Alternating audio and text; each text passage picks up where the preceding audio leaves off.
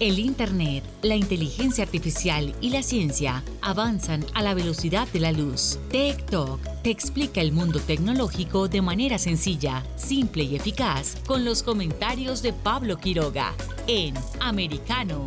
Comenzamos.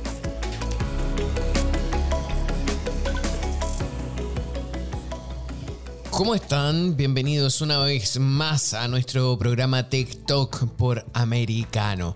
Soy Pablo Quiroga y hoy vamos a tener un programa bien variado, bien interesante, muy tecnológico y por supuesto donde vamos a estar hablando sobre libertad de expresión. Vamos a estar hablando cuán difícil es el ejercicio del periodismo en Nicaragua, cómo está la censura ahí, cómo se vive en las redes sociales en ese país también vamos a estar hablando en el plano tecnológico sobre el iPhone 14. ¿Cuáles son los últimos rumores? ¿Cómo se viene el nuevo teléfono de Apple? Y también en el casi ya al final de nuestro programa, en el bloque número 4, vamos a estar conversando y repasando sobre la sostenibilidad y sustentabilidad que hay hoy en día en los eh, conciertos y festivales de música. ¿Cuándo fue el último concierto que fueron? ¿Ah? ¿Cuándo fue? ¿Quién me dice? ¿Quién me da fechas? Porque hoy en día hay muchísima tecnología aplicada en los conciertos donde ustedes van a poder también aportar con su grano al medio ambiente. Así que hay mucha información, mucho que contar, mucho que analizar, así que comenzamos ahora rápidamente con las tendencias mundiales. Tech Trends. Dentro de las tendencias mundiales, wow, wow, wow. Voy a revisar rápidamente lo que me muestra TweetDeck. Eh, estoy viendo, por ejemplo, vamos a irnos a Twitter. Eh, hay muchísimos links vinculados a, por supuesto, em, las series eh, de China y series japonesas. Estoy revisando varios hashtags, estoy viendo acá sobre una serie, unos dibujos animados. También eh, Our Brightest Start Sooner es en relación a eh, alguien muy famoso de una serie de allá, de esa parte del mundo. Estoy viendo que está haciendo tendencia mundial con 154 mil menciones solo hasta ahora. O sea, les queda el resto del día para seguir subiendo. También Stage for Cinderella. También eh, nos lleva a unos dibujos animados, unos mangas que vienen desde Asia. Están siendo tendencias en estos momentos en internet. También hay, a ver, sigo revisando porque hay otro hashtag que dice Carolina. Y ahí nos lleva, por supuesto, estoy revisando todo esto en tiempo real, a una Carolina es el nombre de, la, de una canción de Taylor Swift que está haciendo tendencia en estos minutos. Así que eh, vamos a ver qué es lo que está pasando. Vamos a ingresar rápidamente eh, a la noticia estamos abriendo porque está haciendo tendencia a nivel mundial. Ya estoy viendo que hay sitios en alemán, sitios en inglés, sitios en español, reportando todo esto y dice que Carolina, así se llama, Taylor Swift lanza una nueva canción.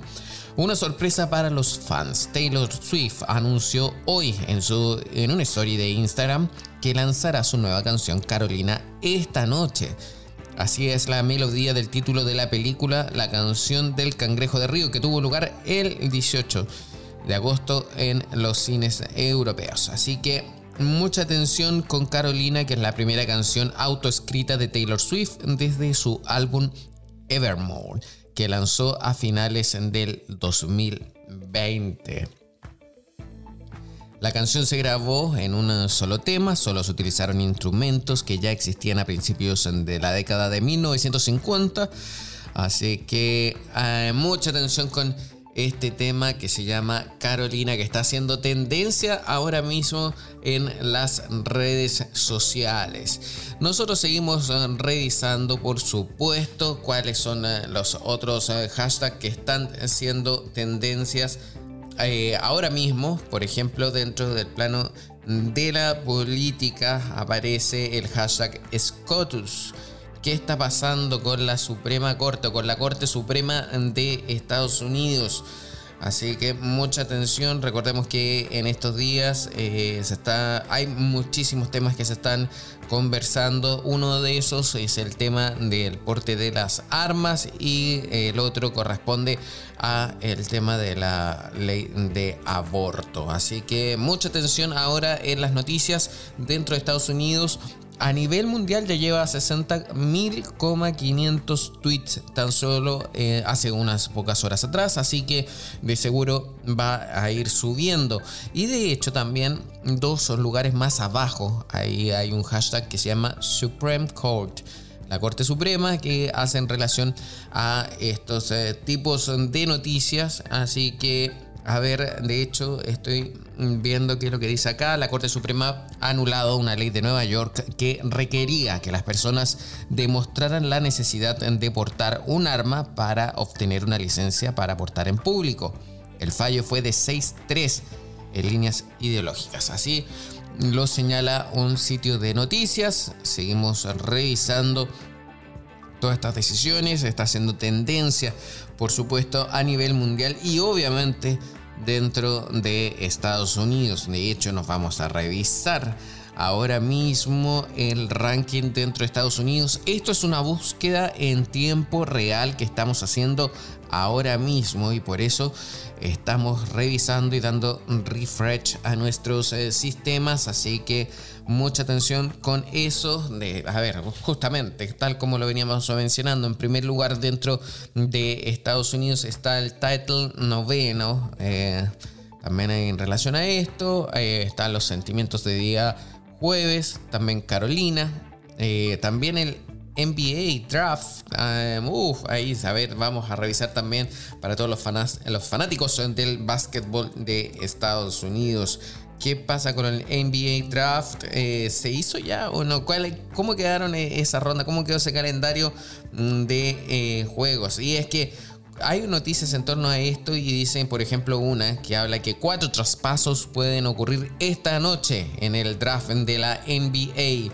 Esta noche se va a celebrar por fin el NBA Draft 2022. Como cada año, los rumores de la NBA, como lo decimos en español, se alimentan en los días previos a dicha relación con los posibles traspasos que los equipos de la liga pueden llevar a cabo utilizando sus selecciones pertinentes para llegar a un acuerdo de intercambio.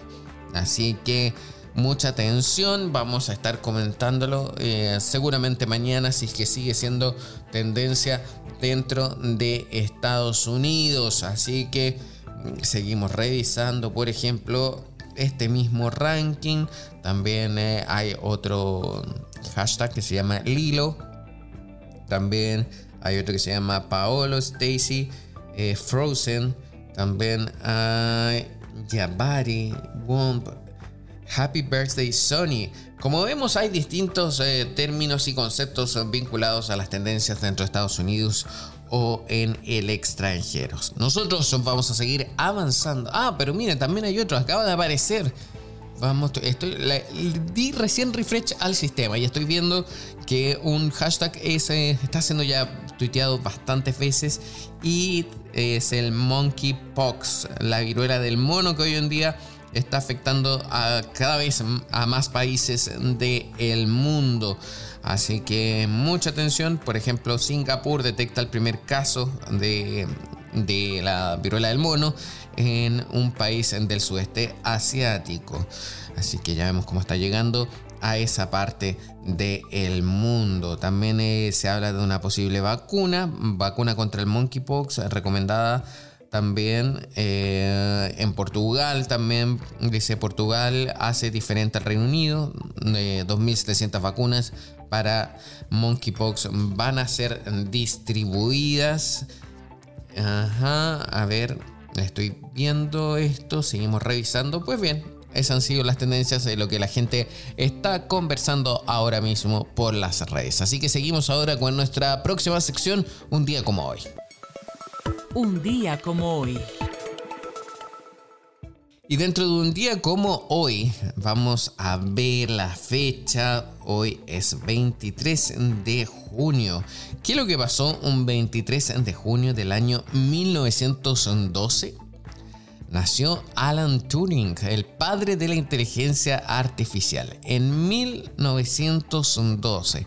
Esa inteligencia artificial que nos está ayudando a avanzar en el mundo de hoy, pero donde hay que tenerle mucho respeto. Recordemos la noticia de Google hace unos pocos días atrás, cuando esa, se descubrió que una inteligencia artificial ya estaba pensando y teniendo sentimientos. Wow, wow, wow. Es como que estamos viviendo en una película. También les recordamos, a ver, seguimos revisando el 23 de junio, pero de 1943 nació el padre de Internet, Vinton Cerf. Eh, wow, en 1943. Yo me pregunto, ¿qué hubiese pasado si estas personas no hubiesen nacido? ¿Estaríamos con este tipo de tecnología ahora o no? ¿Qué pasa si el padre de la inteligencia artificial nunca hubiese nacido, el padre de Internet? ¿Qué, qué, qué habría ahora? ¿Qué existiría? Son grandes interrogantes. A ver, seguimos avanzando. El 23 de junio de 1964. También Jack Kilby obtiene patente por los circuitos integrados.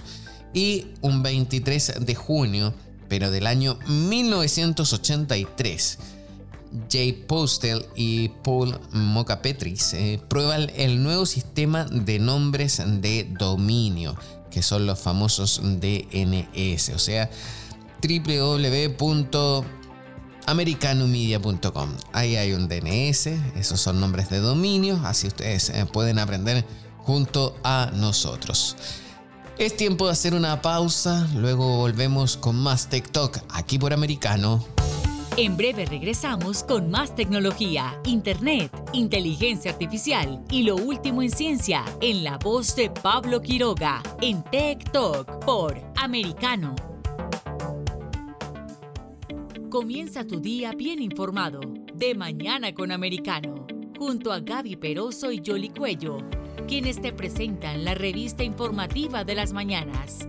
Conéctate con nosotros en vivo de lunes a viernes de 7 a.m. Este, 6 Centro, 4 Pacífico por Americano. Busque su copa, siéntese cómodo y discuta los eventos más destacados de la semana en el único programa que analiza en tono relajado los temas más serios del momento. El Antídoto Rojo Extra, cada sábado, 9 pm este, 8 Centro, 6 Pacífico por Americano. Iberoamérica hoy. Un análisis de los acontecimientos políticos y sociales y su impacto en nuestra región. Entrevistas con los protagonistas de los temas relevantes, puntos de vista distintos, para que saques tus propias conclusiones. De lunes a viernes en vivo, 12 pm este, 11 centro, 9 pacífico por Americano. Ideas, argumentos, posturas y visiones, sin desperdicios. Escucha, concuerda o difiere con los postulados de José Aristimuño y Jimmy Nieves, quienes debaten con vehemencia de lunes a viernes a las 9 pm este, 8 centro, 6 pacífico por Americano. Donde están los hechos, somos Americano. Noticias e información del acontecer de nuestra región con sabor caribeño. Acompaña a Diulca Pérez e infórmate de lunes a viernes en vivo 9 a.m. Este, 8 Centro, 6 Pacífico por Americano.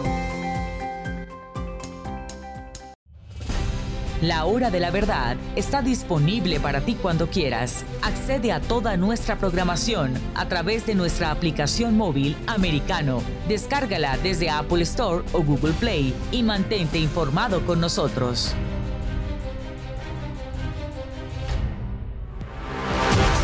Siempre en el saber, siempre en la verdad, siempre americano. Estamos de vuelta con Tech Talk junto a Pablo Quiroga en vivo por Americano. Tech Talks dentro de uno de los temas eh, que estamos abordando en esta jornada es, eh, va ligados al tema de la libertad de expresión. Ya hemos revisado el caso, cómo está a nivel mundial, qué pasa, por ejemplo, con la situación de Julian Assange, qué ha pasado con eh, la situación en otros países de la región, pero nos falta hablar sobre lo que ocurre en Nicaragua, porque el tema de la libre expresión, de la libertad de expresión o la libertad también para informar, sobre todo para los profesionales, pasa a ser un trabajo alto riesgo. Así es, incluso donde informar puede incluso costarle la vida a personas. Y hay una noticia que a mí me llama la atención que dice que al menos 118 periodistas han abandonado Nicaragua por seguridad desde el año 2018. Pero para conocer cuál es la situación de primera mano, nosotros vamos a conversar con Néstor Arce, quien es eh, parte de Divergentes, un medio de comunicación que transmite información para Nicaragua. Hola Pablo, gracias, muchas gracias por eh, el espacio y, principalmente por abordar la problemática que vive Nicaragua. Sí, eh, la verdad que nos eh, preocupa muchísimo. Nos gustaría conocer de primera mano cuán difícil es ejercer el periodismo en Nicaragua. Mira, el ejercicio periodístico pues no, no se ha complicado desde 2018. Creo que los obstáculos se iniciaron a presentar a partir de 2007, cuando Daniel Ortega regresa al, poder en unas elecciones en donde pues el 38% de votantes le dio la victoria en un escenario en donde la oposición estaba dividida, había una disidencia sandinista también eh, bastante fuerte que en su momento se debilitó, pero todas estas divisiones políticas y partidarias le otorgaron la victoria a Daniel Ortega en noviembre de 2006 con el 38% de los votos. En 2007 él toma el, el poder e inicia pues un, un, proceso que desde ese entonces pues fue eh, escalando, ¿no? Ya se empezaron a cerrar eh, las oficinas de prensa de las instituciones, Nicaragua contaba con una excelente ley de acceso a la información pública, sin embargo, nunca eh, fue acatada por los funcionarios públicos, los periodistas eh, querían obtener información sobre las entidades del gobierno, no se les permitía eh, obtener datos, no se les invitaba a conferencias de prensa. Es más, dejaron de hacer conferencias de prensa. Daniel Ortega desde 2007 nunca ha dado una entrevista a un medio nacional ni a un periodista nicaragüense. Eh, y entonces desde ese año se ha venido descomponiendo todo el, ecosistema eh, eh, para acceder a la información, para poder informar. Entonces el periodismo se ha empezado a, eh, empezó desde ese momento a utilizar otras herramientas como las filtraciones, construir fuentes muy eh, confiables dentro de cada una de las instituciones para saber qué es lo que estaba sucediendo. Y así fue aumentando ¿no? La, el bloqueo de la información, el control de los medios de comunicación por parte de la familia Ortega Murillo, porque eh, ellos pues gobiernan y controlan todo el aparato eh, estatal, la descomposición institucional también se fue aumentando, empezaron a, controlar todos los órganos del Estado, a poner personas de mucha confianza a controlar la Corte Suprema, el Consejo Supremo Electoral, eh, luego los gobiernos municipales también se fueron controlando con su gente hasta pues llegar más o menos como al 2011, casi a un control eh, totalitario de todo el aparato eh, eh, estatal. Y igual, pues el, el, periodismo se fue también fortaleciendo, porque creo que en estos obstáculos también encontramos oportunidades, ¿no? y, el periodismo se fue fortaleciendo en la cuestión de cómo hacer este tipo de periodismo en un régimen totalitario, cómo acceder a información, cómo construir esas fuentes de confianza que te den este, datos, que te hablen. Y, más o menos pues por ahí vamos llegando como a, 2016, 2017, eh, ya el gobierno eh, tiene muchos medios a, su disposición, tiene televisoras, tiene radio, eh, Obviamente tiene muchos canales digitales, páginas en Facebook, perfiles en Twitter. Eh, están tratando de, de, entrar a las demás plataformas como TikTok produciendo videos en donde obviamente ellos puedan colocar eh, su propaganda, han comprado con dinero estatal y con dinero eh, venezolano estaciones de radio, estaciones de televisión. Entonces ellos tratan de controlar la información y Rosario Murillo lo decía eh, en algunas de sus, de sus intervenciones, información eh, no contaminada, le llaman a ellos, a, su, a, su, a su propaganda eh, partidaria. En 2018, como lo decías en tu, introducción, eh, hay unas reformas al Seguro Social y también hay un incendio en la reserva Indio Maíz, un, incendio que, se descontroló y el, y el gobierno no le prestó mucha atención en su inicio y también caen unas reformas al Seguro Social, jóvenes, ancianos, eh, la, mayoría de la población sale a protestar en contra de las reformas, pero también exigiendo una respuesta efectiva al incendio que sucedía en el, bosque del Caribe eh, Sur. Y, y ese 18 de, abril de 2018, eh, antes de ese día hubo un par de protestas lideradas por jóvenes que fueron este, sofocadas por las fuerzas antimotines, sin embargo, eh, el 18 de abril estalla, ¿no? Esas eh, protestas sociales que se prolongaron durante cuatro meses intensos y luego también durante 2019. Eh, a partir de 2018, obviamente, se descompone totalmente el, el, el panorama y hay un periodista eh, asesinado, Ángel Gaona, en el Caribe de Nicaragua. Hay medios cerrados, medios confiscados, eh, periodistas perseguidos, periodistas golpeados, eh, periodistas espiados. también a, mitad del año 2018 este, empieza la primera oleada de personas exiliadas, de periodistas también que se fueron al exilio resguardando su seguridad porque el, el partido, el Frente Feminista, también tiene control territorial eh, en los barrios, en los municipios, en, el reparto donde vos vivís. Néstor, Mira, es que lo que está contando es bastante sorprendente y es terrible estar viviendo en una sociedad así que tiene tantos problemas y es más encima donde uno no se puede expresar y no puede ejercer el, periodismo como tal.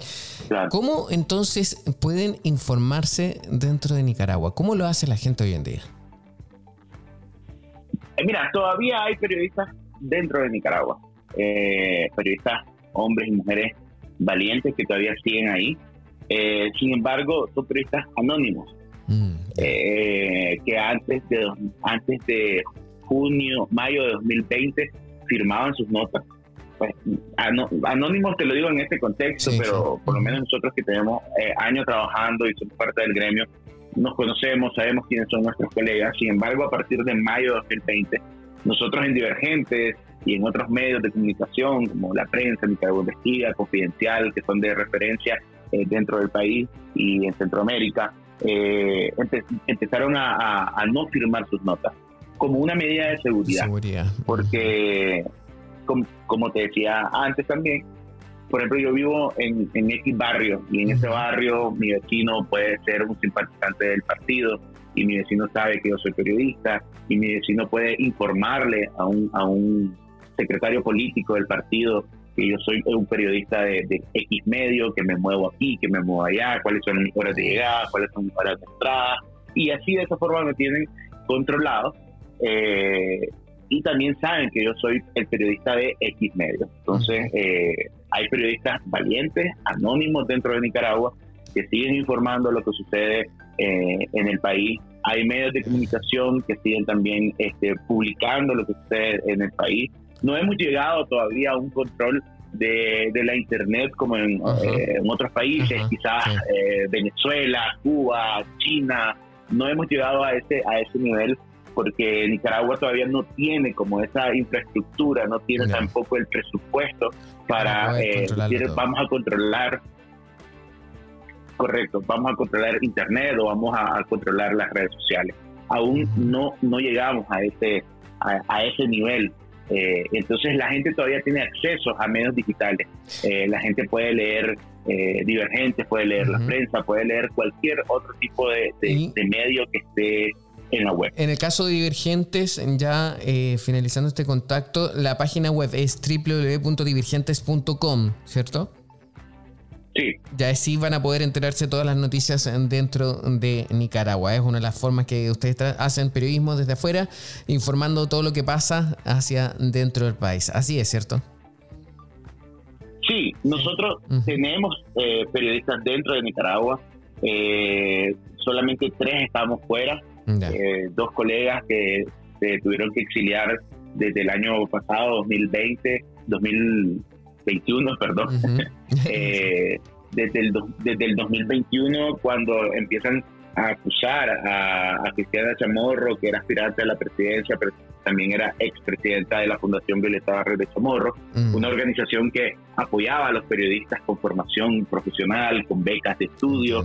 Eh, entonces empiezan a acusarlas de un supuesto eh, lavado de dinero y dos de nuestros colegas, eh, Carlos Herrera, Wilfredo Miranda, fueron citados en la, a la fiscalía y también fueron este, amenazados con años de cárcel por uno por lavado de dinero y dos, por eh, publicar noticias falsas, porque oh. también en Nicaragua eh, tenemos una ley de ciberdelitos que fue aprobada a, a, inicios de 2021, si no mal recuerdo, eh, en donde en uno de sus artículos muy específicos habla sobre la propagación de las noticias falsas.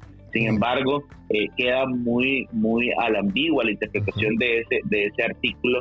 Y quien decide qué es noticia falsa es la fiscalía o la policía o el gobierno y te pueden acusar de que vos difundiste, fabricaste. Sí, y por eso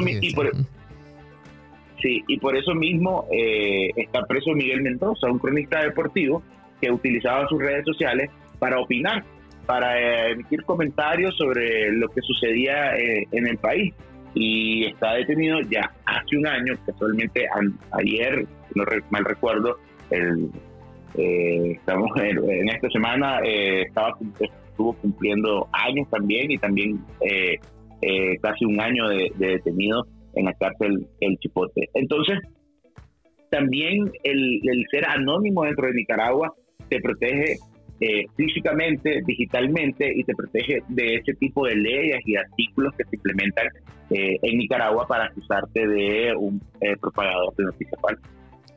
Terrible. Mira, me encantaría que pudiésemos seguir conversando en otro momento más sobre esta ley esta, que estás señalando. Y por ahora quiero darte las gracias por haber estado con nosotros y poder aclararnos un poco qué es lo que está pasando ahí en ese país y donde esperamos que en algún minuto la situación se pueda arreglar. Muchísimas gracias, Néstor. Gracias a vos y a la orden. Cualquier otro día seguimos conversando de cuántas cosas sorprendentes que pasan en Nicaragua. En breve regresamos con más tecnología, internet, inteligencia artificial y lo último en ciencia en la voz de Pablo Quiroga en Tech Talk por Americano. Una mirada global de la influencia de Medio Oriente en el mundo occidental, junto a Hannah Beris, cada sábado en Israel hoy, 2 p.m. Este, 1 Centro, 12 Pacífico, por Americano. Los avances científicos y tecnológicos relevantes, Internet, redes sociales y el mundo de los videojuegos en Tech Talk con Pablo Quiroga. Conéctate de lunes a viernes, 2 p.m. Este, 1 Centro, 11 Pacífico, en vivo por Americano.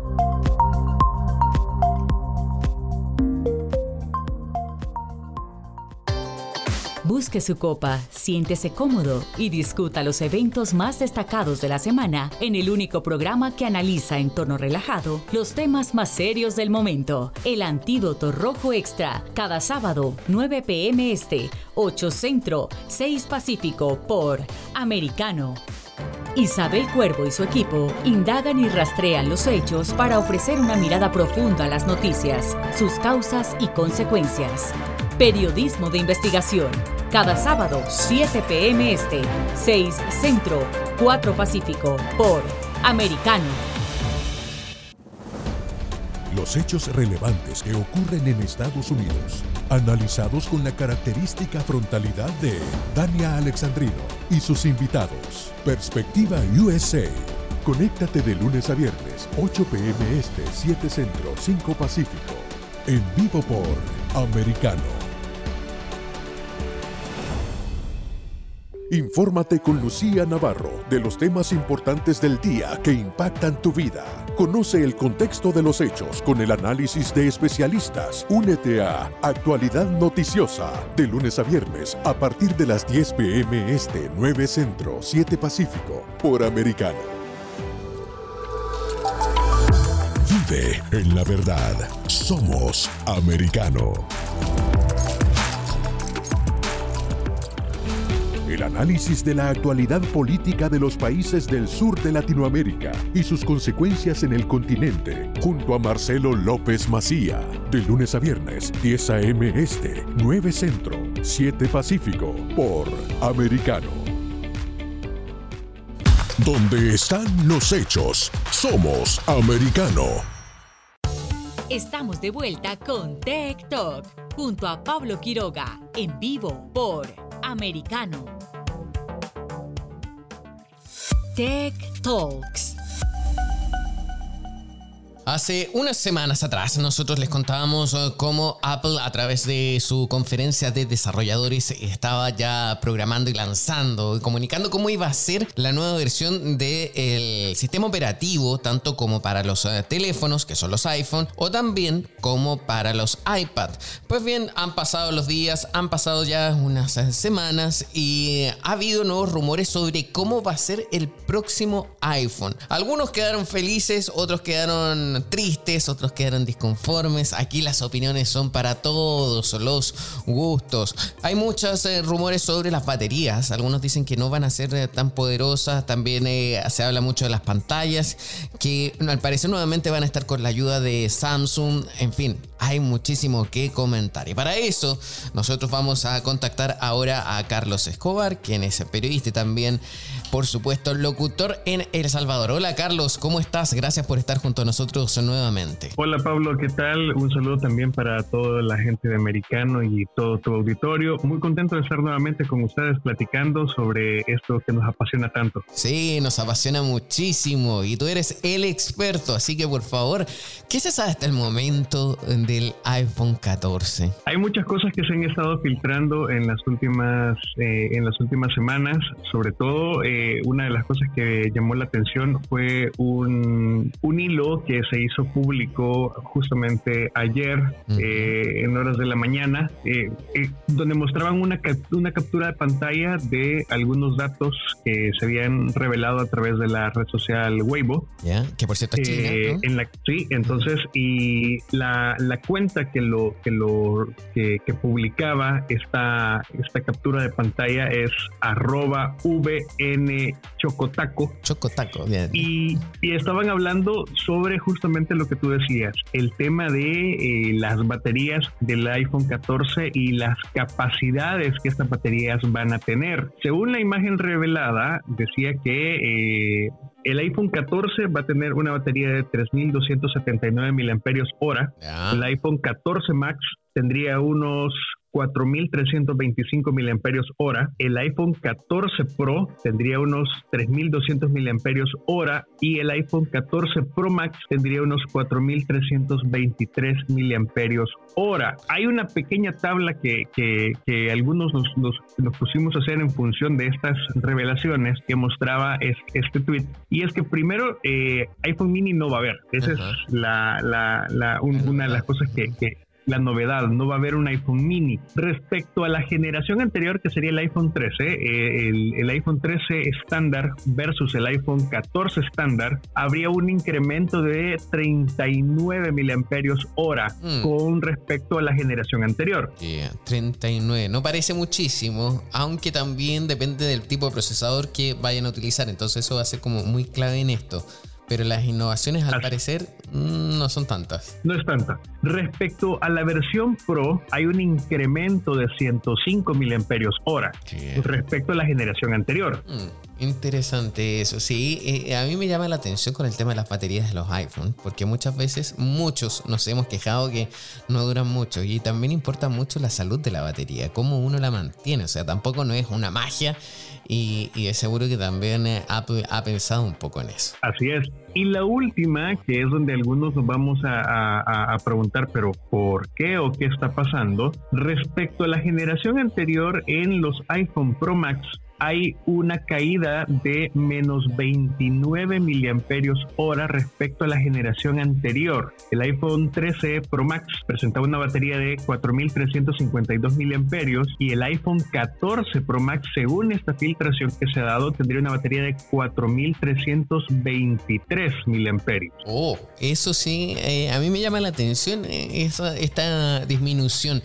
¿Por qué será? ¿Cambiarán mucho el tema del procesador? ¿Tendrá otra característica? ¿Se ocupará algo de espacio en otra función? ¿Qué, podrá hacerse? ¿Qué, se sabe de esto? A ver, respecto a los procesadores, lo que sí sabemos es que eh, hay rumores que dicen que eh, el, digamos, el procesador A16, que sería la, evolución natural que, tendrían estos, eh, estos teléfonos, va a trabajar con una tecnología de 3 nanómetros. La empresa que está encargada de la fabricación es TSMS, que sería, digamos, eh, eh, según ellos, eh, o según los reportes, esto va a ofrecer uno más rendimiento y dos va a consumir menos energía que la generación anterior. Luego también hay muchas cosas que están diciendo, por ejemplo, y es que los iPhone 14 van a incluir 6 GB de memoria RAM. Mm. Y una de las lentes de, que, van a venir eh, dentro de esos teléfonos va a tener 48 megapíxeles, va a poder grabar video en calidad 8K, va a tomar fotografías en, modo nocturno de hasta 12 megapíxeles más o menos, pero hay algunos que están diciendo que con, en relación a, esta crisis de, suministros que hay en el mundo en este momento, probablemente eh, este chip A16 no sea tan potente o, se vean quizás obligados a hacer una especie como revisión al A15 uh, para colocarle este procesador a estos nuevos iPhone. Entonces todavía anda, digamos, ese rumor que probablemente sea una revisión del, del, chip A15 o probablemente sea una, un A16 eh, o, una versión de, su procesador A16 de alguna forma recortado. Wow. Con lo cual, digamos, se justificaría un poco que baje en algunos modelos de, de cantidad de, de, miliamperios hora respecto a la generación anterior. Eso está interesante considerando que eh, Apple lanza los iPhone. Eh, cuando comienza el otoño en el hemisferio norte, esto sería más o menos por los meses de septiembre, octubre, o sea, falta poco, donde Apple ya tendría que comenzar a decidir qué es lo que va a hacer y por qué lo hizo así, ¿no? Así es. Y hay otras cosas que se han ido filtrando poco a poco y es que también eh, se dice que probablemente eh, con respecto a los colores pueda venir un nuevo, un, color morado de, dentro del lanzamiento, además del, gris espacial, del blanco.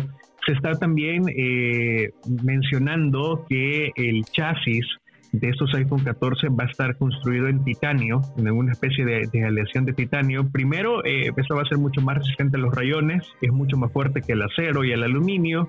Wow, pero y también es mucho más resistente a la corrosión. Eso sí. Ojo, aquí aquí hay que también tener en cuenta que no es la primera vez que Apple utiliza este material, ya lo usó en, algunos Apple Watch, eh, entonces no sería, digamos, la primera vez para la compañía para estar trabajando con, este material. Es parte de las filtraciones que se tienen. Recordemos que eh, mientras no, no, tengamos una nueva keynote, ninguna de las cosas que, que, podamos leer en Internet están del todo ciertas. Sí, sabemos que muchas filtraciones que se han dado en el pasado sí le han eh, atinado al pronóstico. Y otra cosa es que eh, se han filtrado en algunos, eh, en algunos lugares, sobre todo todo, todo, este tipo de, imágenes que hemos, hemos tenido acceso son capturas de pantalla que justamente se han compartido a través de la red social china de Weibo, donde hay algunas imágenes de posibles domis que han llegado a fabricantes de carcasas de, iPhones con justamente los tamaños y las y la y, los nombres de, de estas eh, versiones. Entre esos tamaños, también, eh, eh, digamos, el iPhone 14 va a variar en, en, pantalla entre los 6,1 hasta las 6,7 pulgadas. En desmedro de lo que antes era el iPhone mini, o sea, ya deja de existir, Apple ya se va con el tema de las pantallas grandes. Se va, se va con el tema de las pantallas grandes, justamente como tú lo decías en, en, la introducción de, de, de esta entrevista, eh, Samsung será la, la, encargada de fabricar las, las pantallas de, de, este nuevo iPhone. Por ahí anda el rumor que pueden utilizar pantallas OLED LTPS, que va a ser el, el, estándar. Oh. Eh, de, de, estas pantallas. Por ahí anda también el rumor que vamos a tener promotion de 120 Hz, como ya lo vimos en, en, en, otros dispositivos de la marca. Otra cosa que llama mucho la atención es que progresivamente la que se convirtió de, de, un tiempo para acá en la, en, digamos en el rasgo de identidad de los iPhone una vez que se eliminó el, el, el, botón eh, de la pantalla el Touch ID que fue el, famoso notch. digamos vamos a ver una desaparición del notch en algunos modelos del iPhone 14 hay rumores que van a presentar eh, en algunas eh, de las presentaciones de este iPhone 14 vamos a tener una especie de, de notch en, en forma de, de, píldora, de, de capsulita, con el módulo de cámara al lado de esta, de, esta capsulita. O sea, digamos que estamos viendo una forma de Android. Sí, es como Samsung, yo diría así incluso. Ajá, Samsungización o Android, o Androidización de la pantalla de los iPhone. Sí, qué increíble. Es que suele pasar, no sé, para todos los que son fanáticos de la tecnología o que también hayan tenido, hayan pasado por un iPhone y también por un Samsung al final, Apple está copiando muchas cosas o saca después muchas características que Samsung ya le había lanzado tiempo atrás. La gracia sí de los iPhone es que nos da más estabilidad y más seguridad el tema del sistema operativo, pero básicamente en hardware son muy similares y cada vez las formas se van tornando mucho más parecidas. Es increíble esto. También tenemos que tener en consideración lo que tú mencionabas, el tema de que todos son rumores, así que vamos a estar atentos a todo lo que está pasando. Eh, se da la conciencia así que con Apple siempre suelta y lanza rumores a propósito. No, no es que haya sido una revelación, oh wow, alguien eh, publicó algo que no debía. No, a veces son eh, bastante hechas a propósito, pero en fin, así es el mercado y así es la tecnología. Carlos Escobar, muchísimas gracias nuevamente por estar junto a nosotros. Pablo, siempre es un placer conversar contigo y, tener eh, esta oportunidad de, dirigirme todo al, al, auditorio de Americano. Muchísimas gracias, que estés bien, un abrazo gigante. Nosotros vamos a una pausa y luego volvemos con más TikTok aquí por Americano. En breve regresamos con más tecnología, internet, inteligencia artificial y lo último en ciencia en la voz de Pablo Quiroga en Tech Talk por Americano. Noticias e información del acontecer de nuestra región con sabor caribeño. Acompaña a Diulca Pérez e infórmate de lunes a viernes en vivo 9 a.m. Este, 8 Centro, 6 Pacífico por Americano. Donde vive la verdad. Somos americano.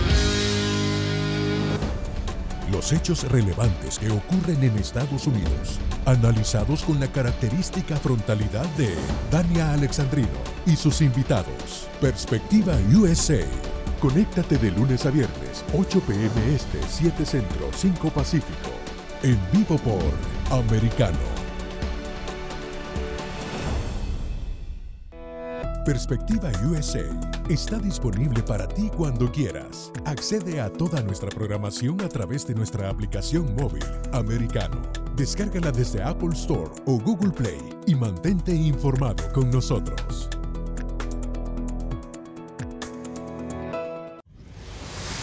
Diego López y Dianelis Guerra comentan y analizan el acontecer deportivo, torneos, campeonatos y la actuación de tus atletas favoritos en Deportes Americano.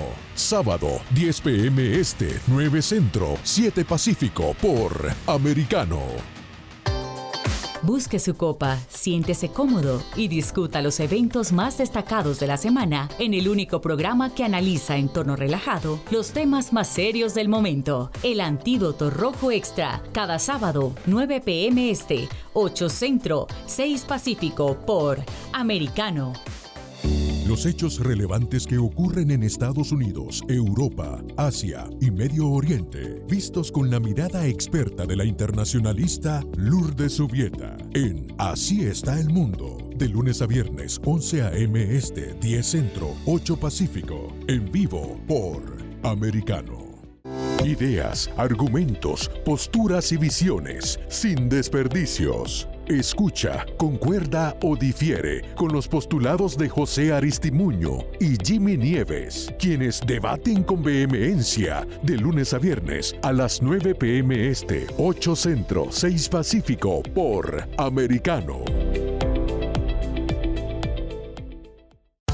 Estamos de vuelta con Tech Talk junto a Pablo Quiroga en vivo por Americano. Tech Talks. Y ya estamos en pleno verano en la parte del hemisferio norte de nuestro planeta.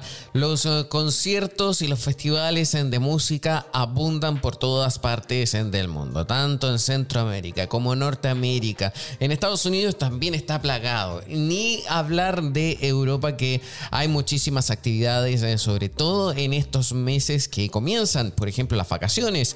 Hay distintos festivales, hay conciertos también, pero gracias al avance de la tecnología, últimamente se ha ido considerando más el tema de la, optimización de recursos, la ayuda al medio ambiente, el combate al calentamiento climático, en fin, hay muchísimas cosas. Por ejemplo, ¿sabían ustedes que el grupo de música Coldplay realiza eh, conciertos eh, apoyando la sostenibilidad y sustentabilidad del lugar donde llega? Pues bien, hay muchísimas eh, técnicas, ellos tratan de hacer el menor impacto posible con la huella de carbono. También eh, vamos a seguir hablando más de este tema junto a Marcela Aldana, periodista y también locutora en El Salvador. Ahí realiza una cápsula llamada Biosfera.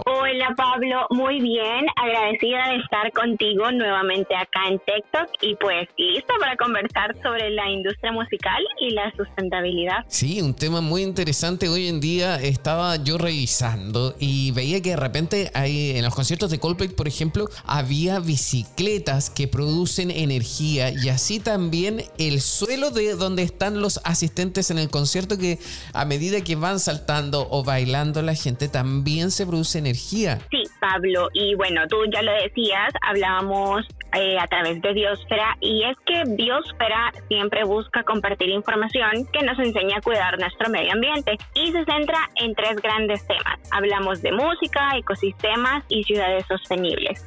Y hoy justamente vamos a hablar sobre la sustentabilidad en la industria musical y es que sabes que actualmente los organizadores y los productores de diversos festivales que este año se han disparado por todos lados, siempre los hay, pero ya están de vuelta. Están hablando de lo que están haciendo para combatir la emergencia climática y se ha dicho que la mayor emergencia de la humanidad ahora es el cambio climático. Y se trata de una situación que nos afecta a todo el planeta y de la que todos somos responsables porque vivimos en el planeta Tierra. Incluso si solo nos referimos a actividades que pueden parecer inofensivas, como la de ir a un concierto o un festival de música. Y es que los festivales y las giras de los artistas contaminan y debido eh, contaminan ya sea la transportación del personal, el transporte de los músicos, de los asistentes, los alimentos y hasta la publicidad con que estos se promocionan, entre otros conceptos que generan una huella de carbono. La huella de carbono es lo que afecta el cambio, pero para los que no conocen, iniciamos explicando el término de qué es la huella de carbono y son los gases de efecto invernadero que producen las actividades del ser humano. Y por ello, desde hace ya algunos años, varios festivales están comenzando a tomar acciones y estas son bastante concretas para minimizar esta huella de carbono. ¿Cuáles son? Además, eh, fíjate que ellos inicialmente comparten información con sus asistentes para que también tomen conciencia y actúen. Y una de esas acciones que la industria musical está tomando es la de implementar escenarios que funcionen con energía solar. Wow. Tú ya nos, tú ya nos comentabas, em, por ejemplo, de, de los conciertos de Coldplay, donde la gente con su movimiento está generando energía y también lo están haciendo eh, los productores usando la energía solar. ¿Y cómo funcionan estos innovadores escenarios? Fíjate que en el 2019, por primera vez, el famoso festival Lollapalooza, que se lleva Lollapalooza se lleva a cabo en Estados Unidos y en Sudamérica. Exactamente. Y el, la versión de la Palusa del 2019 que se llevó a cabo en Chile demostró que la energía limpia y la música son dos conceptos que pueden ir de la mano y fijo dar excelentes resultados. Y lo implementaron en uno de sus escenarios. ¿Qué hicieron en la Palusa Chile? Fíjate que hicieron una estructura de madera para brindarle electricidad a uno de los escenarios. Los escenarios siempre tienen un nombre y el nombre de este escenario fue Aldea Verde. La cantidad, imagínate esto, la cantidad de energía que producía esa estructura es la misma que consumen 32 casas en un solo día. ¡Wow! O sea, eficiente totalmente. totalmente. Totalmente eficiente. Y es que cada año Lollapalooza siempre sorprende con alguna innovación. Y esa vez lo hicieron pensando justamente en la sustentabilidad. Y la estructura que construyeron la, la, hicieron a través de una empresa de soluciones energéticas que contaba con 240 paneles en un total de 480 metros cuadrados de superficie. Además, esta energía se llevaba a través de cables a un lugar con baterías, desde donde se alimentaba el escenario. Y no solo el escenario, Pablo, eh, también el escenario cuyas pantallas, cámaras, audio e iluminación funcionó 100% con esta energía solar. Qué interesante.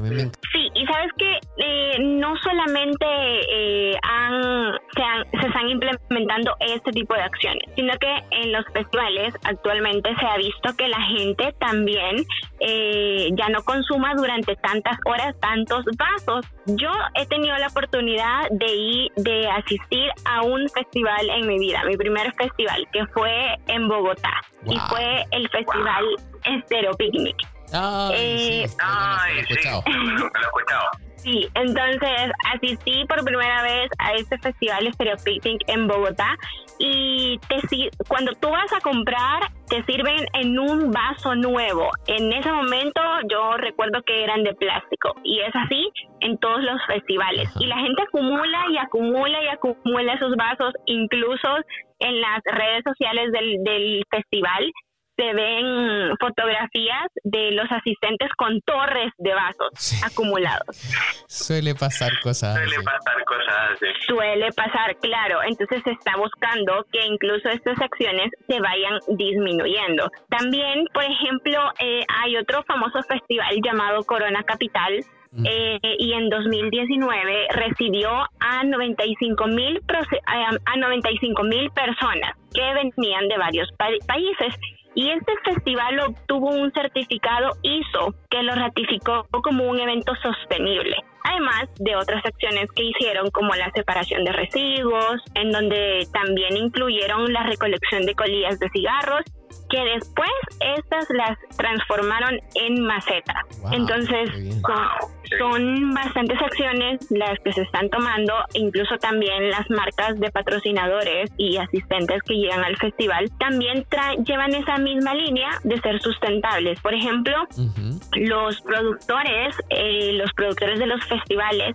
se encargan de dar guías a estos patrocinadores y también algunos manuales. También se están haciendo muchas cosas para tener un impacto mayor, como dejar de hacer lonas plásticas, por ejemplo, y sustituirlas por pantallas, que esas pantallas al final funcionarían con energía solar o renovable. Wow, qué bien. a mí me gusta todo esto, me gusta la inversión en la tecnología, por supuesto, porque también me llama la atención y como te lo comentaba, esto del concierto, por ejemplo, de Coldplay, cuando la gente tiene que bailar, porque si no las luces se apagan y eso eh, es muy peculiar porque también eh, uno puede ir viendo si la gente realmente la está pasando bien o no en el concierto. Si vemos que ya no hay luces es porque todos están eh, sentados, tranquilos, callados y el concierto ahí es un fracaso. Hay distintas iniciativas, también ya lo mencionabas, el tema de los vasos plásticos es algo que está en deuda. En Europa, por ejemplo, uno tiene que comprar el vaso en un concierto, que obviamente no es un vaso cualquiera, sino que también después te lo puedes llevar a la casa y así coleccionarlo.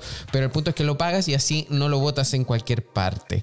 Marcela, muchísimas gracias por este contacto y esperamos de nuevo tenerte en algún momento. Gracias a ti de nuevo, Pablo, y con muchísimo gusto dispuesta a compartir este tipo de iniciativas eh, y, y hablar sobre cómo la tecnología y la sustentabilidad pueden ir de la mano. Así es que gracias a ti y un gusto estar contigo. Muchísimas gracias. Ha sido Marcela Aldana de Biosfera. Nosotros eh, vamos a una pausa y ya volvemos con más aquí TikTok por Americano.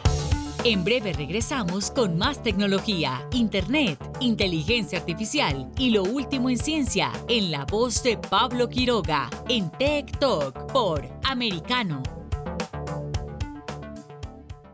Somos Americano.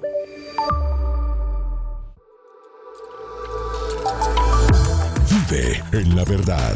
Somos Americano. Iberoamérica Hoy está disponible para ti cuando quieras. Accede a toda nuestra programación a través de nuestra aplicación móvil americano. Descárgala desde Apple Store o Google Play y mantente informado con nosotros.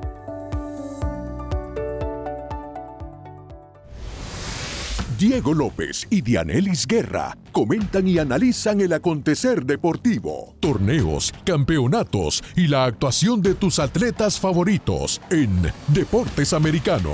Sábado, 10 pm este, 9 centro, 7 pacífico por Americano.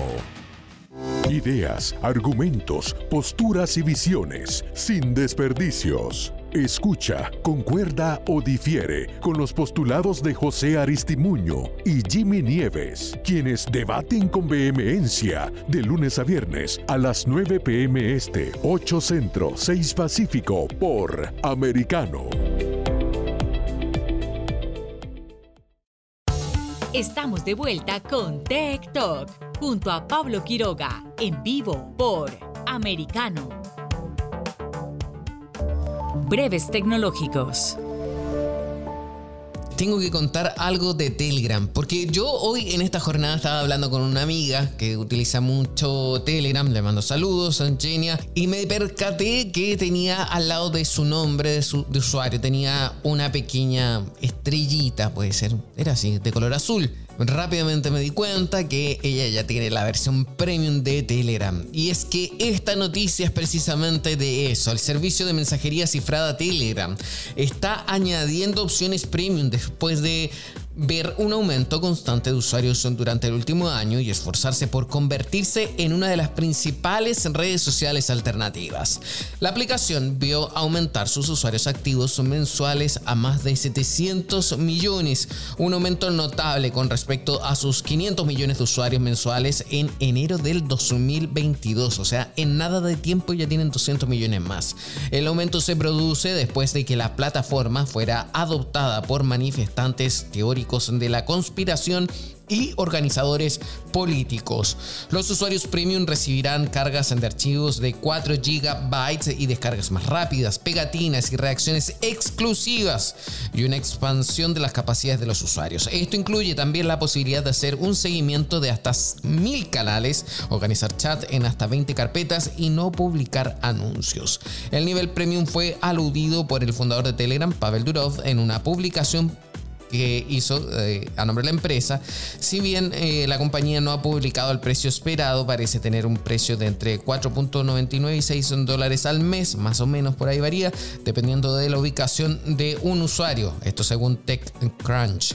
La aplicación de mensajería cifrada también se ha vuelto fundamental para ciertos organizadores. Por ejemplo, en Estados Unidos, múltiples grupos conservadores han adoptado la aplicación como su principal herramienta para organizar mitines, como también los convoyes de camioneros en Ottawa. También ha desempeñado un papel fundamental ayudando a los críticos del gobierno bielorruso a reunirse para protestar contra el régimen autoritario que tienen. Telegram también se ha convertido en la principal herramienta de comunicación de ciertas personalidades también dentro de Estados Unidos. Nosotros con esto llegamos al final. Nos vemos, que estén bien. Chao, chao. Tech Talk y Soberproy. Conéctate con nosotros de lunes a viernes a las 2 p.m. Este, 1 Centro, 11 Pacífico, por Americano.